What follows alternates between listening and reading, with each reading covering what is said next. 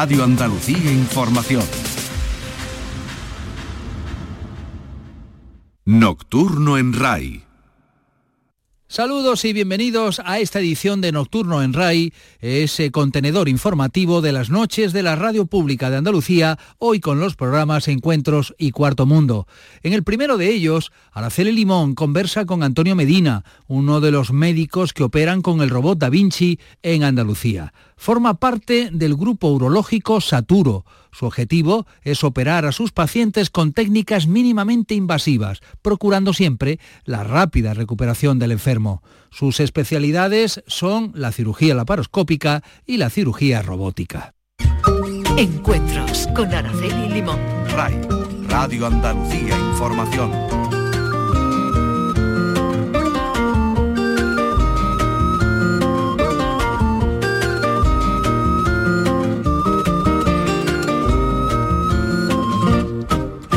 Saludos a todos. Nuestro invitado hoy en Encuentros es uno de los médicos que en Andalucía prestan sus manos y sus conocimientos para que un robot opere a sus pacientes. El robot se llama Da Vinci y nuestro protagonista Antonio Medina. El doctor Medina forma parte del grupo urológico Saturo, es licenciado en medicina por la Universidad de Sevilla y su tesis doctoral, que recibió el cum laude, versó sobre el desarrollo de estudios genéticos para el diagnóstico precoz del cáncer de próstata. Ha desarrollado su carrera profesional en el Hospital de Cabueñes, en Gijón, y en el Hospital de Barme de Sevilla, donde trabaja en la actualidad. Su objetivo siempre es operar a sus pacientes con técnicas mínimamente invasivas, procurando de esta forma la rápida recuperación del enfermo. Sus especialidades pues son la cirugía laparoscópica y la cirugía robótica. Es por eso por lo que opera habitualmente poniéndose al frente de uno de los robots Da Vinci que hay en Andalucía. Antonio Medina, doctor Medina, bienvenido a la radio. Muchas gracias, Araceli. Una cosa, ¿qué es el Da Vinci? El Da Vinci es a día de hoy el sistema más sofisticado para realizar intervenciones mínimamente invasivas que nos llevan a poder ofrecerles muchas ventajas a los pacientes. Es, una evolución. Hace una serie de años todo se hacía mediante cirugía tradicional abierta. Posteriormente esto ha ido evolucionando hacia una cirugía mínimamente invasiva, inicialmente mediante la cirugía laparoscópica y actualmente todos los hospitales que pueden y en mi caso los urólogos que podemos, nos vamos intentando adaptar a los nuevos tiempos mediante la cirugía robótica, que como luego espero contarte, ofrece muchas ventajas y beneficios a los pacientes. ¿Y quién se inventó el Da Vinci? Eso, eso es una larga historia, Araceli. A ver. El Da Vinci comenzó hace, hace una serie de años, sí. cuando eh, lo desarrolló inicialmente el ejército americano. La idea inicial era que sus cirujanos pudiesen operar a los soldados sin tener que, desplazarse al, campo donde se desarrollaba la, guerra. ¿Y esto, esto cómo era posible? Pues bien, esto es posible ya que el robot se compone fundamentalmente de dos partes. Una son los brazos que se introducen en el abdomen del paciente a través de los cuales vamos, vamos a operarlos y la otra parte es una consola en la que se sienta el cirujano y maneja, digámoslo así, los brazos del robot. Entonces, estos dos componentes no tienen por qué estar juntos. Entonces, la idea del ejército americano era que mientras sus cirujanos podían estar alejados de la guerra en un conflicto bélico, el robot, los brazos podrían introducirse en la cavidad abdominal de los soldados y así evitarse que los soldados tuvieran que ir a la guerra. Ahí empezó todo, ¿no? o sea, se puede operar, a, operar a, muchos kilómetros de distancia. Usted puede operar a alguien que esté en Lugo, por ejemplo. Esa era la idea. No se llegó, no, no se llegó a fraguar y bueno, actualmente un quirófano, para que os hagáis a la idea, el, robot puede estar, la consola del cirujano está a unos metros de los brazos del robot.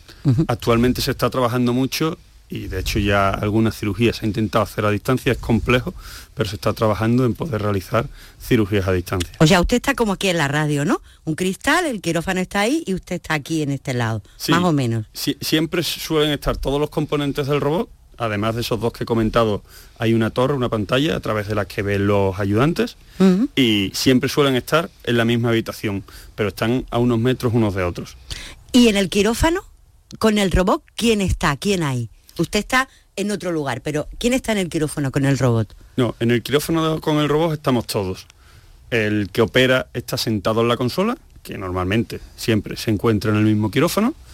Después hay un ayudante, siempre eh, se precisa para este tipo de intervenciones, que está al lado del paciente para introducir las pinzas y, ayudar en menor medida que la laparoscopia al cirujano que opera, en este caso el urólogo, un personal de enfermería y, bueno, y auxiliares eh, auxiliando la cirugía, digámoslo así, echando material y tal. Se consigue, eh, usted ve lo que está operando mucho más grande en una pantalla, ha dicho, o sea, tiene más precisión, ¿no? Y la máquina no le tiemblan las manos. Bueno, a usted tampoco le debe de temblar, pero bueno, siempre hay una posibilidad de que le tiemble. Ahí está, digamos, la, la, diferencia, pero sobre todo en que usted lo que está operando lo ve muy grande en una pantalla, no lo ve pequeño como está en el cuerpo humano, ¿no? Exacto. Has comentado algunas de las ventajas, beneficios que ofrece la cirugía laparoscópica, eh, robótica, perdona. Eh, actualmente estos beneficios son innegables. Eh, hace un tiempo podíamos hablar sobre si la cirugía laparoscópica los ofrecía, ¿no? Pero actualmente todos los urólogos que pueden evolucionar, digámoslo así, de la cirugía laparoscópica a la robótica, lo hacen. ¿Cuáles son fundamentalmente estas ventajas? Como bien has dicho, siempre que operamos con el robot, vemos una visión en tres dimensiones y aumentada por 10. Esto es muy importante. Yo siempre cuando lo explico digo que es como si nos metemos dentro del organismo, prácticamente dentro del órgano que queremos operar. Esto nos da muchas ventajas a la hora de conservar unas estructuras y eh, cortar otras. Otra de las ventajas muy importantes es que los brazos del robot, como hemos comentado anteriormente, están articulados. Para que nos hagamos una idea, nos permiten una rotación de 360 grados que esa rotación es muy superior a la que nos permite la mano humana. Con otras cirugías tradicionales como la cirugía abierta o la cirugía laparoscópica jamás podríamos llegar a ángulos con los que llegamos con la cirugía robótica. Otro aspecto es que las tijeras y todos los instrumentos que utilizamos en cirugía robótica son muy chiquititos, son miniaturizados. Entonces podemos ir muy poquito a poco. Eso nos permite ir conservando todas las estructuras que queremos, disminuyendo de forma muy importante los efectos secundarios para los pacientes. Y por último, como, como ya has dicho, eh, el urólogo que opera opera sentado y la cámara está fija, por lo que se disminuye y se elimina completamente el temblor, que sí que puede existir en la cirugía laparoscópica. ¿Esto qué hace? Disminuye mucho la fatiga y el cansancio de la persona que está operando, con ello aumenta su concentración. Esto es muy importante, sobre todo en cirugías largas, que nos exigen estar muy pendientes y muy concentrados durante todo el proceso. Y esto, al fin y al cabo, ¿quién se beneficia de esto? El paciente. Todos estos beneficios que te acabo de comentar, el paciente disminuye mucho los efectos secundarios de la cirugía, pudiendo, pudiendo realizar cirugías muy completas. ¿Es más difícil o más fácil operar con el robot que, a mano? Se puede decir a mano, ¿no? buena pregunta. Normalmente, bueno, eh, antiguamente se, operaba siempre en cirugía abierta. Yo ya cuando, cuando empecé rápidamente intenté adaptarme o empezar a hacer cirugía laparoscópica y desde hace poquito tiempo he intentado, estoy intentando, me he adentrado en el mundo de la cirugía robótica. ¿Es más difícil? yo, yo ya me siento muy cómodo operando la cirugía laparoscópica, por supuesto. Para mí, eh, al principio fue un quebradero de cabeza decir, por lo cómodo que yo estoy con esta tecnología, ¿por qué voy a intentar adaptarme a la otra? Pero no hay ninguna duda, es, el avance de, la vida, es, la tecnología, la tecnología va avanzando, hay que, hay que adaptarse, esto va en beneficio de los pacientes.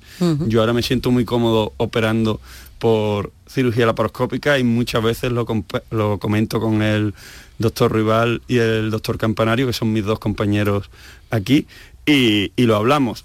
Pero en el futuro, y espero que no muy lejano, espero sentirme igual o más cómodo porque los beneficios de la robótica son incuestionables. Usted ha dado la clave, el futuro, que viene después del Da Vinci, porque eh, mm, está marcando perfectamente los plazos cuando se operaba como toda la vida, la cirugía laparoscópica, eh, y ahora la cirugía quirúrgica a través de la, la- la- la cirugía a través de la, de la robótica. Detrás de todo esto, eh, doctor Medina, ¿qué es lo que viene? Pues mira, como hemos comentado anteriormente, ya se han intentado y o se han realizado algunas cirugías a distancia. Bueno, esto es bastante complejo. Eh, desde mi punto de vista, en no mucho tiempo, lo que sí que va a ser una realidad, y me consta que hay alguna empresa que a día de hoy ya tiene bastante avanzado el proceso, es que mientras nosotros estamos realizando una cirugía en cualquier punto de España, pongamos Sevilla, puede haber otra persona en otro punto supervisando esa cirugía. Es decir, yo estoy operando, hay un experto en otro lado con una tecnología adaptada y en algún punto de la cirugía que es muy complejo o que nos cuesta superarlo, los mandos del robot los coja la otra persona que está con la tecnología adecuada en otro punto, supere eh, ese paso dificultoso de la cirugía y digamos nos devuelva los mandos del robot ¿Operando a cuatro manos? operando a cuatro manos, con una ayuda externa. ¿Cuál es la dificultad? Eso de momento no ha llegado. ¿Cuál es la dificultad?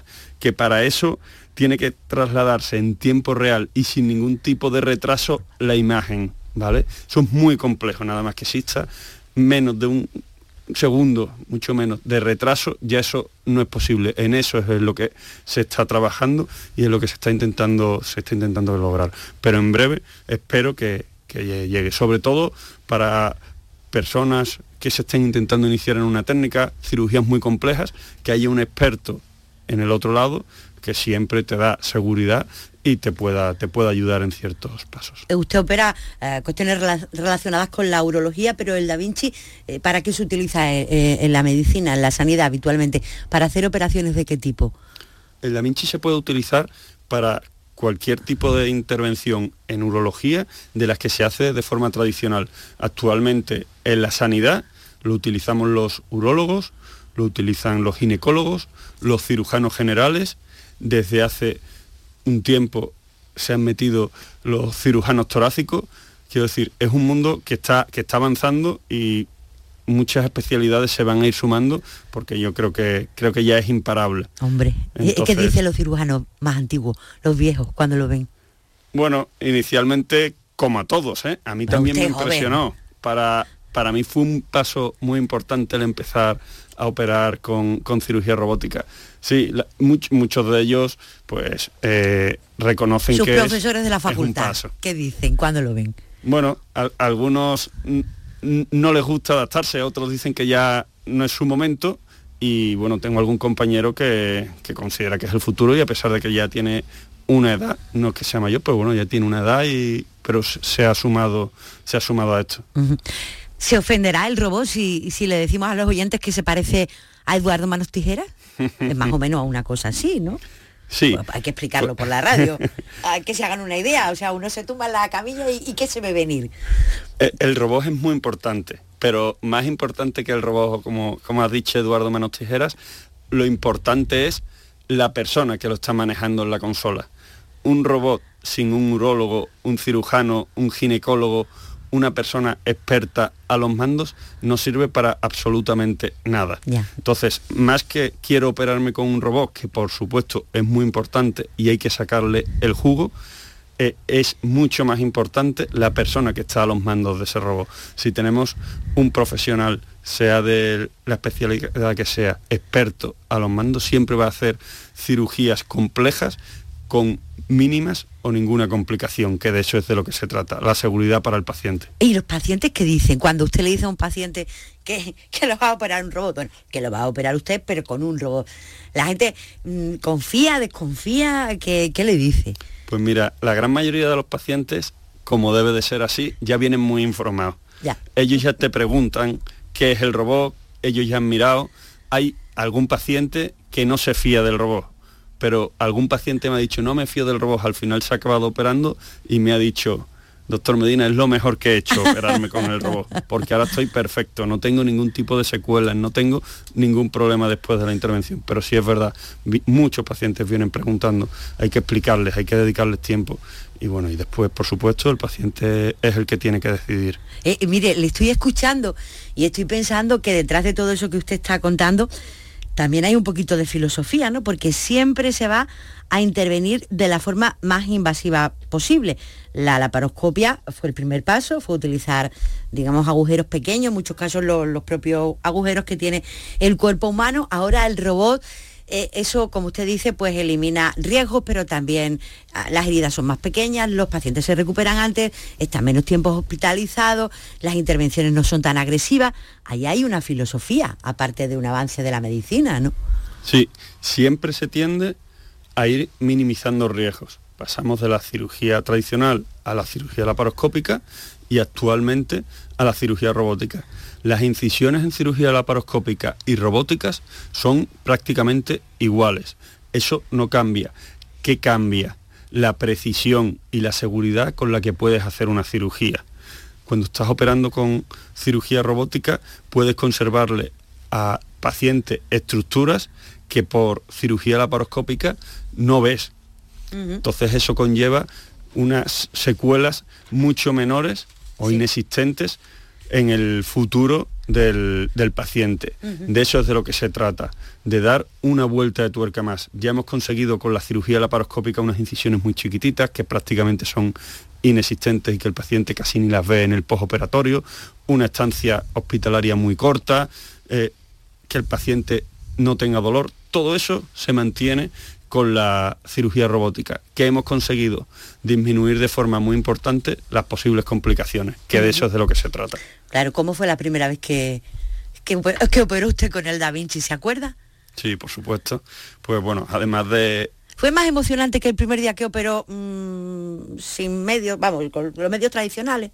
Cuando, debutó usted en el quirófano, eh, eh, ¿fue más emocionante que cuando cogió el robot o, qué? ¿Cómo lo recuerda? Cuéntemelo. Pues mira, si soy sincera, recuerdo las dos cosas con mucho cariño, las dos intervenciones. La primera vez que yo operé una, fue una próstata por cirugía laparoscópica, fue en Pontevedra, donde realicé mi formación con el doctor Rival, con el que ahora trabajo aquí. Y sinceramente yo era mucho más joven y en ese momento mi ilusión era aprender a hacer cirugía laparoscópica y para mí fue pues un paso muy importante. Lo recuerdo perfectamente hace ya muchos años, pero como si fuera hoy. El tema del robot ha sido distinto, ya me ha cogido con otra edad, mucho más maduro y supuso una gran ilusión y mucha responsabilidad, pero sobre todo me ha variado de forma completa la forma de ver la cirugía, porque he visto estructuras una vez que he empezado a operar con el robot que jamás había podido ver ni por cirugía abierta ni por cirugía laparoscópica. ¿Por qué? Por lo que te comentaba antes. Me meto dentro del órgano prácticamente. Puedo conservar estructuras que jamás habíamos visto. El paciente se beneficia de todo eso y la verdad que eso es una gran alegría. ¿Cómo es una próstata en tamaño real? Una próstata pues se suele comparar con una castaña. ¿Y cómo la Va creciendo a medida de que cumplimos años, ¿vale? Pero, pero... ¿Y usted cómo la ve en la pantalla? si te acercas mucho, muy aumentada por 10. Claro, ahí Entonces, está. No, es, no es la próstata lo que tenemos que ver aumentado, son los pequeños vasitos eh, que esos hay que, hay que conservarlos junto con otras estructuras para disminuir las dos secuelas más frecuentes de esta cirugía, que son que el paciente se me después de hacerla y que el paciente no pueda mantener erecciones y por lo tanto no pueda mantener relaciones posteriormente a la cirugía. Estas dos secuelas se disminuyen de forma muy importante con respecto a la cirugía abierta y a la cirugía laparoscópica, por una sencilla razón, porque podemos conservarles siempre que esté indicado, porque depende mucho del tipo de tumor que tenga el paciente, muchas estructuras que sin las ventajas del robot sería imposible. Eso no es un asunto baladí, ni uno ni el otro. No, no, para nada, para nada. Hay muchos pacientes que vienen después de operarse, doctor, tengo este problema, ¿cómo podemos solucionarlo? Bueno, se buscan soluciones, pero quizás en ese momento ya es un poco tarde. Entonces, un paciente que se, se me, digámoslo así, después de operarlo, pues es no complejo, pueda mantener relaciones importante. sexuales. Si estamos pensando eh, eh, siempre a- a, mm, se une la palabra próstata con personas mayores pero bueno eh, también hay mucha gente joven relativamente joven que, que tiene el problema que se opera y que, que bueno que eso le cambia muchísimo la vida. El Da Vinci está en la sanidad pública el Da Vinci está también en la sanidad privada y imagino doctor Medina que además hay ahora hay una historia mm, empresarial también no porque mm, todo esto está muy bien, pero ahí hay un riesgo. Usted hizo una sociedad con otros dos médicos, eh, se lanzaron porque, porque, porque vieron que era rentable, porque vieron que era bueno o porque vieron las dos cosas juntas. Pues mira, para mí esto es mucho más que todo eso. Te voy a ser sincero. Eh, tengo que remontarme muchos años atrás para poder formar, haber podido formar este proyecto. Cuando yo, como te he comentado, yo, yo hice mi residencia en, en Asturias, es decir, mi formación como urólogo, Sí. y allí por, por ciertas circunstancias no tenía la posibilidad de formarme en cirugía laparoscópica, que era lo que yo quería en ese momento y era una ilusión que yo tenía, entonces le di muchas vueltas Sí. a ver cómo podía yo empezar a formarme para hacer cirugía laparoscópica. Sí. Y a través de uno de lo que hoy- del que hoy es uno de mis grandes amigos, el doctor Javier Casas, me habló de que me fuera a rotar a Pontevedra. Los residentes tienen posibilidad de irse a rotar, es decir, a formarse en una determinada técnica si en su hospital no, no se pueden formar en ella. Entonces, eh, él me comentó, yo me he formado con el doctor Manuel Ruibal, vete allí, que él a día de hoy, esto hace muchos años, es de los mayores expertos de España en cirugía laparoscópica. Y yo pensé, estoy en Asturias, me voy a Sevilla, que es mi tierra, me voy a Andalucía, que pinto yo en Pontevedra. Pero la verdad que como en ese momento me movía más mis ganas de formarme en cirugía laparoscópica que otra cosa, no me lo pensé mucho y me planté en Pontevedra. Fueron seis meses maravillosos en los que hicimos muchísimas cirugías. Empecé a formarme, lógicamente durante esos seis meses no te terminas de formar, pero me dieron gran parte de la formación que tengo a, día de hoy, mucha de ella se la debo al doctor Manuel Rival. A partir de ese momento empezó a crearse una gran amistad. Todos los años iba un par de veces a Pontevedra a seguir actualizándome en diversas técnicas con él. Él posteriormente, cuando ya había llegado a la cima, digámoslo así, estaba muy, muy cómodo haciendo cirugía laparoscópica, decidió empezar con la cirugía robótica cuando en España prácticamente nadie la hacía.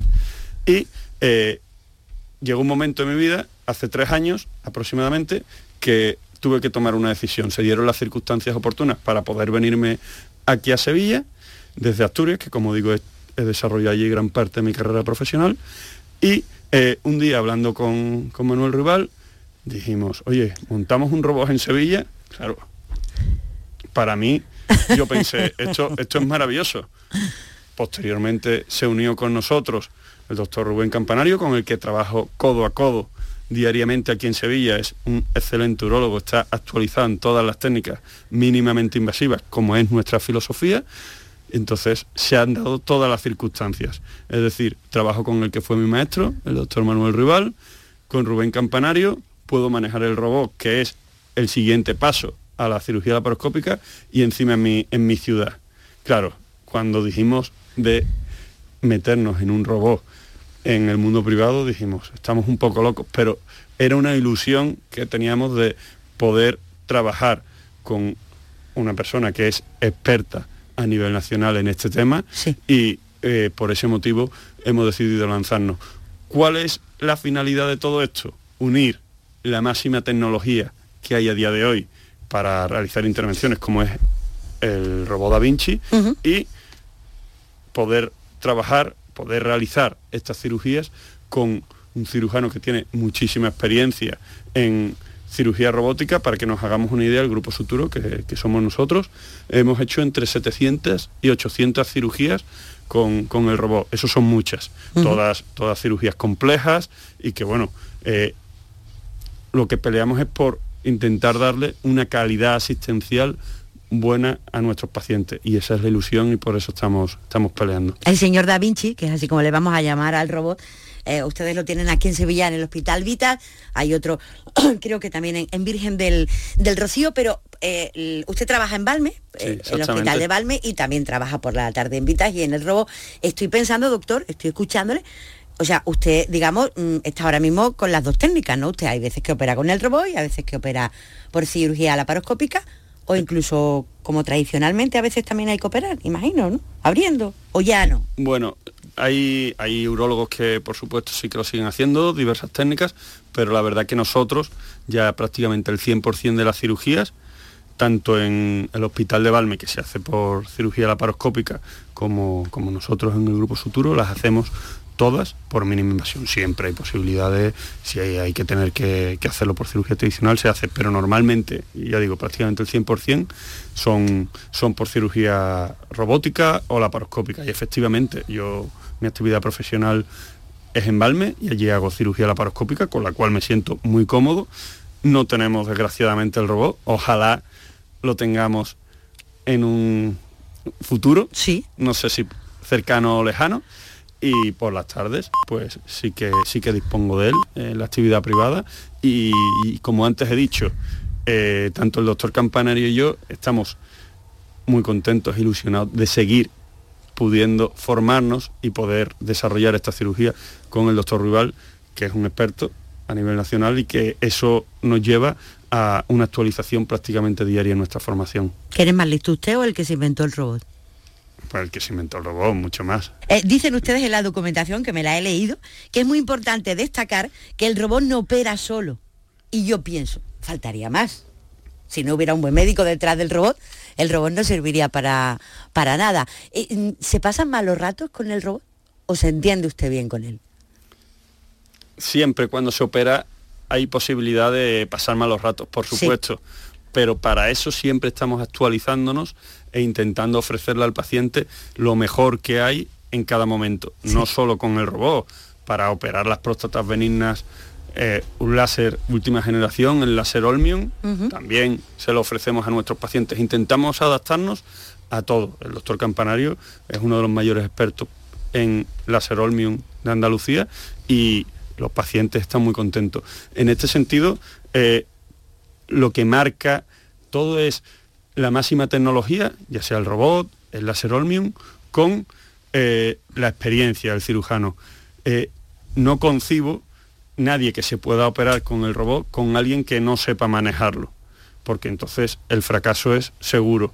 Lo que hay que unir, como ya hemos comentado anteriormente, es experiencia. experiencia con máxima tecnología. Ese es para mí el aspecto que más influye en el éxito de la cirugía. Por lo tanto, es importante que el cirujano maneje el robot, porque el robot hay que tener claro que no opera solo, únicamente transmite los movimientos que, usted le ordena. Pero escúcheme, miren, en, esa, en ese camino, doctor Medina, van ustedes de, la mano de los ingenieros, ¿no? Porque eh, la, medicina va y, alguien tiene que, imagínese que usted piensa un día operando que, el robot necesitaría o podría tener una mejora técnica. Siempre necesitará un, ingeniero que, vaya traduciendo lo que usted va pensando o la experiencia que usted va teniendo. Se da cada vez más en el mundo de la ciencia e incluso también de la filosofía, que, digamos, los profesionales de distintos ramos tienen que ir de la mano. Eso es bueno, eso siempre nos lleva a buen camino, ¿no? Por supuesto, una formación constante, eso, eso siempre tiene que ser así. Hay muchos proyectos, inclusive de nuevos robots, eh, el, el Da Vinci, que lo comercializa Intuitive, me consta que están siempre intentando modernizarse y adaptarse. Han sacado ya varias generaciones de robots, siempre intentando mejorar. No tiene por qué ser uno mejor que otro, pero siempre están intentando darle unas mejoras, adaptarse un poco a las necesidades del clínico o a más beneficios que le puedo aportar al Escuchando a los médicos, siempre, a los ingenieros escuchando a los médicos. Leo en la documentación eh, cosas que, ustedes hacen.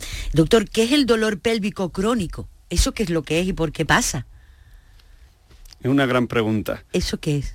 ¿Qué enfermedad es esa? Eso es una patología que incapacita de forma muy importante la vida de muchos pacientes.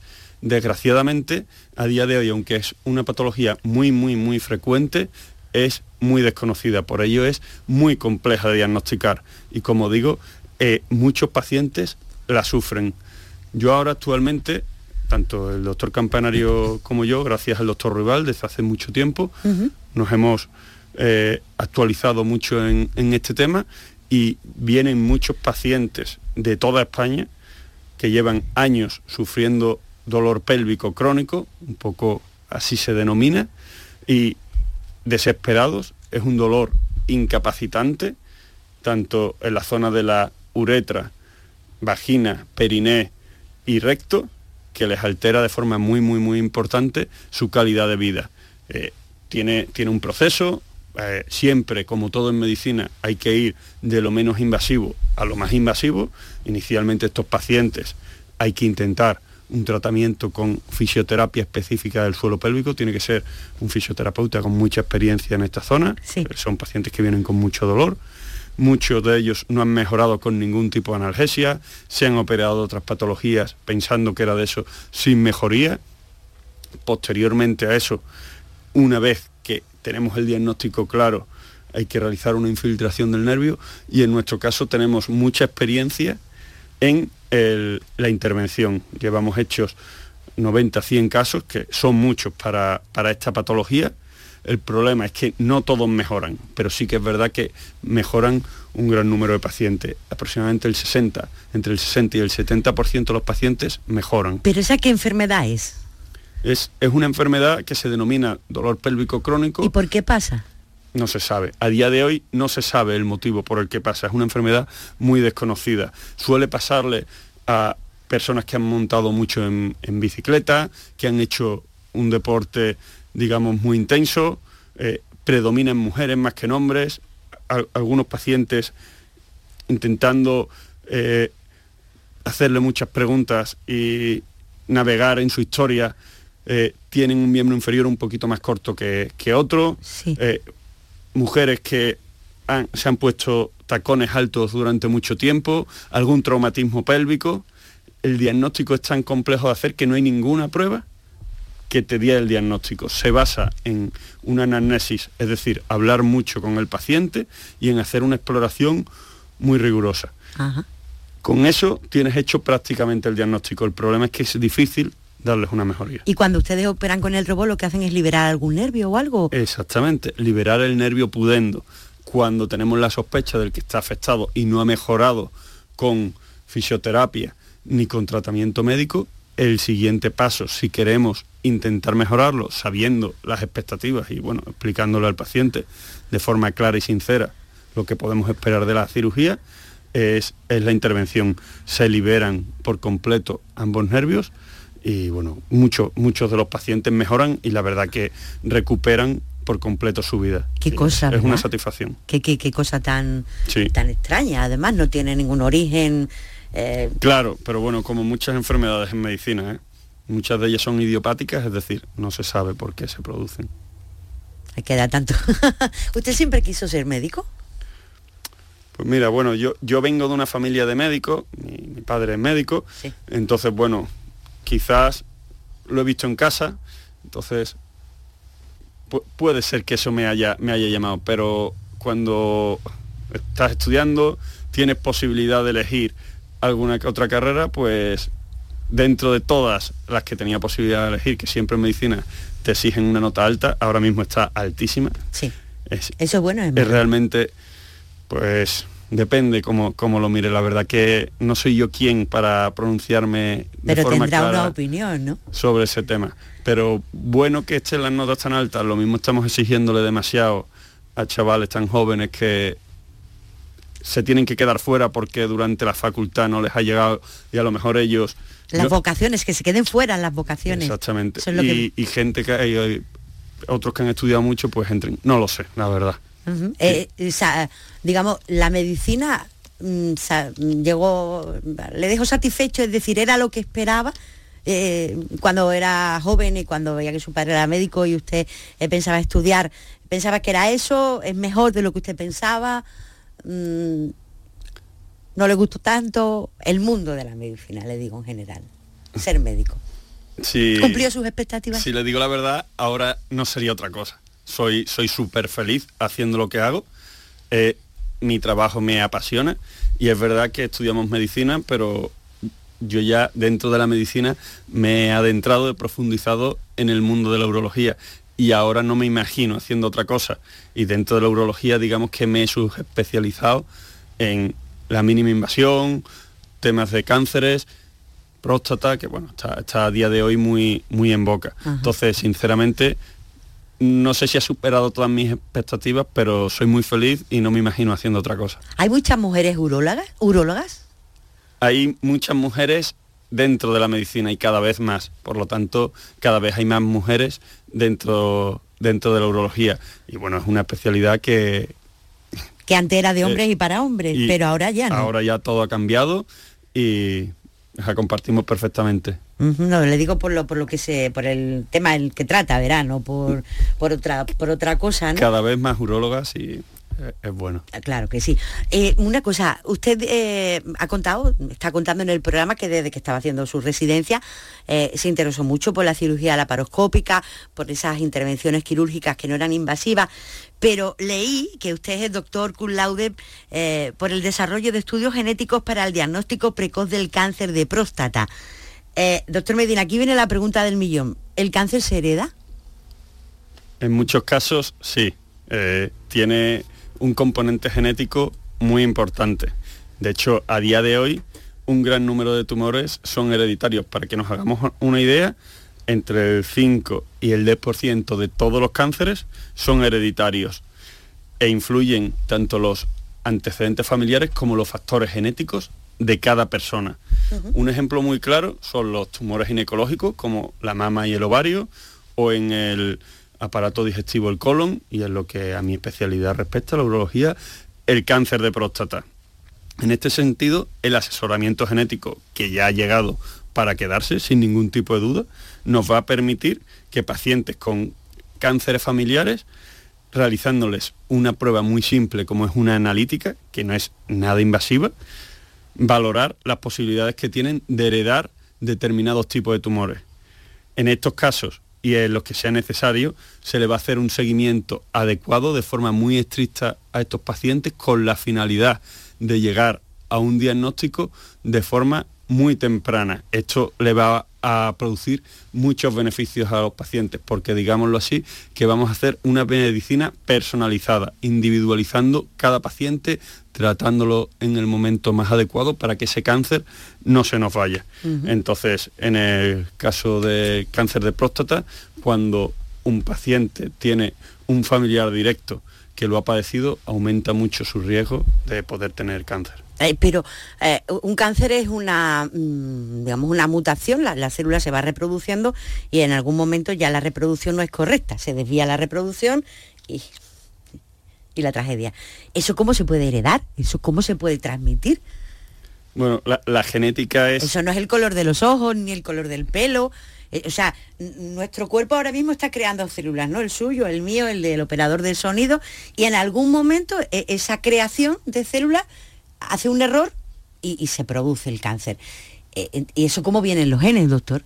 La genética, como, como iba diciendo, es, es muy compleja y, como ya digo, influyen mucho los antecedentes familiares y los factores genéticos de cada persona. Es decir, un padre tiene cáncer de próstata y un tío y hay dos hermanos. Uno lo hereda y otro no. Eh, en eso es lo que se está investigando ahora y por eso se está desarrollando de forma muy importante. De hecho, nosotros lo vamos a hacer en el grupo futuro, eh, lo tenemos muy avanzado, eh, el asesoramiento genético para, nuestros pacientes, que creo que les podemos ocasionar mucho beneficio. Una familia con tumores ginecológicos, urológicos, digestivos, podemos hacer un, árbol genealógico de, de la familia y ver las probabilidades que tiene cada uno de ellos de desarrollar un tipo u otro de tumor. Ah, claro, sobre todo para, como usted decía, la, detección precoz, ¿no? que, que, es que, es fundamental. Eh, doctor, me gustaría que, echara la vista atrás y recordara un poquito cómo han sido estos meses que hemos pasado con, el COVID. Eso sí que en la facultad no, no se lo esperaba, ni se lo explicaban, ni usted lo pensaba, vamos, no, no lo pensaba nadie, quiero decir, pero para eso sí que en la facultad no dieron clase, ¿verdad? No, la verdad es que no el COVID no solo ha estado en la medicina, eh, la verdad es que nos ha afectado a todos mucho, nos ha puesto patas arriba a, todos, sin excepción nuestras vidas. Nos despertamos un día y vimos que, nuestras vidas se habían, se habían transformado. La verdad que dentro de la medicina puede ser que especialmente únicamente por la elevada carga asistencial a la que nos hemos visto sometidos en los hospitales. Por mi especialidad, a decir verdad, digamos que hemos estado alejados de la primera línea de batalla. Por eso, desde aquí me gustaría agradecer a mis compañeros que han estado en la primera línea y han peleado mucho para salir de esta situación, como pueden ser compañeros de urgencias, de la UCI, enfermeros, auxiliares, celadores y otros muchos que se me pueden escapar, que son los que realmente han peleado con, ayuda, intentándolo entre todos, salir de esta situación. Otras especialidades como la, mía, urología y otras, ¿en qué nos ha afectado fundamentalmente el COVID dentro de la medicina? En, las listas de espera. Claro. Se han, se han disparado, sobre todo a raíz de la primera ola, que nos cogió a todos pues sin, sin saber qué hacer y que todos los recursos, como es lógico en ese momento, había que destinarlos a, salvar el COVID. ¿Qué hemos hecho después? Y creo que en ese sentido, entre todos, en el Hospital de Valme, por ejemplo, creo que hemos actuado muy bien eh, con un gran esfuerzo. Esas listas de espera, en gran parte, han descendido y, los pacientes a día de hoy pueden ser atendidos de, una forma rápida y, bueno, con, calidad. Me interesa su opinión como médico, pero como usted ha reconocido, no haber estado en, en primera línea, ¿no? Creo que eso le da otra perspectiva diferente y muy interesante. Eh, ¿Usted en algún momento o cuando piensa, eh, ¿esto qué es? No? ¿Por dónde llega? ¿Qué, qué es esto? Eh, ¿Cuáles son las primeras noticias que recibe cuando ve la gravedad del asunto? O sea, ¿cómo se lo ve usted venir? Me gustaría que, lo intentara recordar y que me lo contara. Mm, lo he hablado muchas veces con, amigos, familia, con mi mujer. el día concreto lo recuerdo perfectamente. ¿Sí? Estaba en el hospital y, ya se, se eh, olía, se palpaba el miedo de todos en ese momento, yo incluido. Actualmente, desde hace un tiempo, estamos todos mucho más tranquilos, relajados, entiéndase me bien la palabra relajados, pero en ese momento se palpaba el miedo, se palpaba la tensión. Un día yo estaba en quirófano operando y lo único que pensaba, vamos a terminar, vamos a hacer las cosas bien, me voy a casa y, hasta mañana que vuelva al hospital, pero de aquí no salgo. y, no sé, ¿qué, ¿qué, sensación tenía? O sea, ¿usted llegó a pensar en algún momento de esta no salimos? ¿Esto es el final? No, no. no. Yo, yo personalmente no. Como digo, quizás mi opinión en este sentido no es la más válida porque no he estado en primera no, digo, de esto no salimos a nivel global, ¿eh? todos. Mm. Eh, se, llegará a tiempo la vacuna? Esas preguntas que nos hacíamos por aquel entonces, eh, eh, es que le cuesta trabajo recordar lo que fue marzo, aquel mes de marzo, aquel mes de abril, pero en algún momento llegaba la desesperanza, la desconfianza de que la solución llegara a tiempo, ¿no? Que luego llegó casi milagrosamente, porque una vacuna en un año es lo más cercano a un milagro ese, ese mes de marzo fue, fue muy duro para todos, pero bueno, para, los profesionales sanitarios quizás, especialmente por, como digo, la carga asistencial y todo lo que se vivió en los hospitales, pero bueno, para los niños que no pudieron ir al colegio, las familias que vieron alteradas completamente su vida. Y en cuanto a eso, eh, una enseñanza que podemos sacar después de todo lo que hemos sufrido con el COVID es que todos, sin excepción, somos muy vulnerables. Que debemos intentar disfrutar el día a día y de las pequeñas cosas. Por lo menos yo intento hacer eso. En cuanto a lo que has comentado de las vacunas, a mí también me, ha dado mucho ese tema de pensar. Entonces, como con el COVID hemos visto que es posible realizar una rápida investigación, es decir, eh, tener una vacuna en un plazo que todos pensamos que nos iba a lograr, un plazo muy breve de tiempo, eh, yo con anterioridad a esto estaba convencido de que la, investigación es la base para todo. A día de hoy, mucho más. Sin la investigación no hay futuro. La investigación es la base para que una sociedad pueda avanzar y progresar. Así que ojalá, a ver si aprendemos, a partir de ahora no sé si existirá la curación para determinados tipos de tumores, pero a ver si existe la cronificación de muchos de ellos, muchas enfermedades degenerativas y otras tantas enfermedades que hacen sufrir a tantos pacientes y a tantas familias. Entonces, yo creo que debemos aprender de todo, de todo esto y que, el COVID a pesar de todo lo mal que lo hemos pasado, lo hemos tenido que vivir y sea una enseñanza para todos. ¿Por qué es tan difícil curar el cáncer, doctor? ¿Por qué piensa usted? L- Lo has dicho antes, Araceli, muta. Cuando creemos que El COVID también. lo hemos curado, por eso se siguen investigando vacunas. Cuando tengamos la vacuna a lo mejor contra una cepa, a lo mejor aparecerá otra, pero lo que hay que tratar es de que esa nueva cepa, como la gripe, no nos afecte a nuestra vida y digamos que cada vez haya menos pacientes que, mueran o que, lo pasen mal con el COVID. Eh, según estoy entendiendo, mm, en el caso del cáncer es que cada uno tiene un cáncer, su cáncer, ¿no? Podemos decir que sí, cada cáncer es distinto. Todas las personas, no, no hay dos cánceres iguales. Ni reaccionan dos cuerpos igual. Y cada, cada cuerpo reacciona de determinada manera. Por ejemplo, el cáncer de próstata. Yo diagnostico a un paciente de cáncer de próstata, pero después hay que ponerle un apellido a ese tumor. Inicialmente se lo ponemos a realizar la biopsia que nos da el diagnóstico, Sí. pero el último apellido se lo ponemos una vez que lo operamos, quitamos la próstata al completo y la analizamos. Ese es el que da el apellido. Entonces, cada paciente tiene su tipo de cáncer de próstata. Ahora dicen eh, que la quimio eh, se va a acabar en algunas especialidades, como el cáncer de, mama, leí el otro día, eh, por un tratamiento mm, personalizado y dirigido a cada, a, cada, a cada paciente, a cada enfermo. Quizás ahí está la, la clave de todo. Intentábamos buscar una solución para el cáncer global y esa parece que no, que no va a llegar, ¿no? Esto es como lo que hemos estado antes hablando de la genética.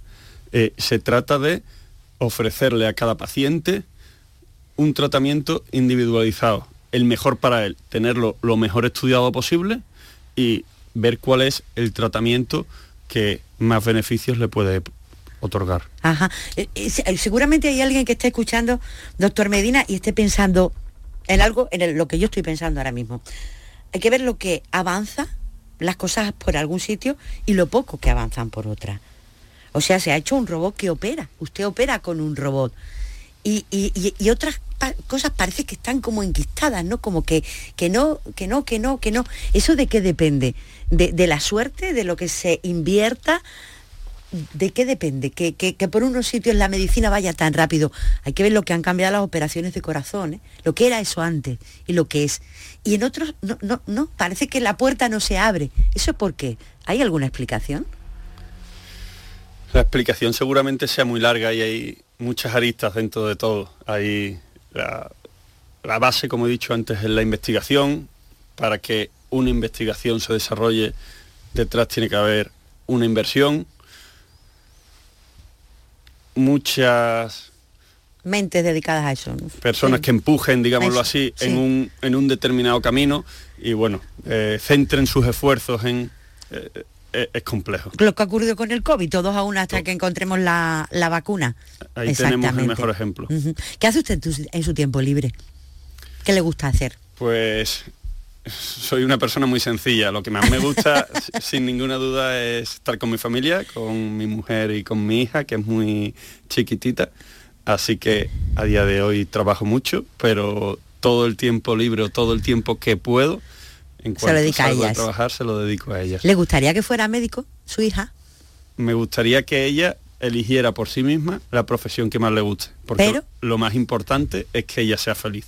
Así que ella de momento es muy pequeñita, pero ya irá eligiendo poquito a poco lo que más le guste. Eh, Usted contaba al principio que cuando opera con ese robot, con el Da Vinci en el Hospital Vitas en Sevilla, eh, es como, como una consola, ¿no? En su tiempo libre no jugará usted a la Play, ¿no? No, No querrá ver usted una consola ni nada que se le parezca, ¿no? la verdad es que no. Yo además, bueno, todos los chavales de jóvenes siempre hemos nos ha gustado jugar a las consolas, pero yo era más de hacer deporte y de, de estar al aire libre. Porque las consolas iban a llegar a su vida de otra manera. Llegarían como, como han llegado. Iban a llegar de otra manera, doctor, por, eh, por el trabajo y, y por esas cosas. ¿Cuánto tiempo suele durar una intervención con, eh, con el robot en este caso, que es lo que nos ocupa la conversación? ¿Cuánto tiempo está usted ahí? Varía mucho, dependiendo de un tipo de intervención u otra.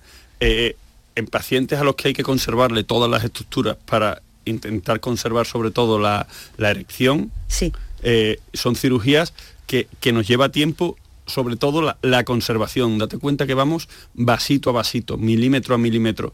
Lo importante no es lo larga o lo corta que sea esa cirugía, que suelen ser entre dos horas, dos horas y media, tres horas máximo. Pero lo importante es lo minucioso que se sea y la conservación que se haga de esos nervios y esos vasos, porque de eso va a depender un poco las secuelas postoperatorias que va a tener el paciente. ¿Usted tiene mucha paciencia o se la dio la medicina? Yo creo que con la medicina quizás a lo mejor soy más paciente que en mi día a día, porque eh, está claro que eh, los pacientes se merecen paciencia, pero, pero sí hay que tener paciencia en la Minu vida. Sobre todo minucioso, ¿no? Es que si, vas rápido o quieres correr, no vas a hacer una buena intervención. Entonces hay que ir paso a paso. Eh, hay pasos que para nosotros ya lo hemos hecho muchas veces, no hay que conservar nada, pues se puede ir un poquito más rápido, pero los pasos clave hay que ir de forma muy lenta, muy minuciosa. Como le dije antes, los instrumentos del robot son muy chiquititos, 2-3 milímetros, y nos permite ir muy poquito a poco en las zonas que nosotros queremos ir muy poco a poco. Es verdad que los médicos cuando están en el quirófano piden pinzas, gasas, el robot no, ya el robot no las pide, ¿no?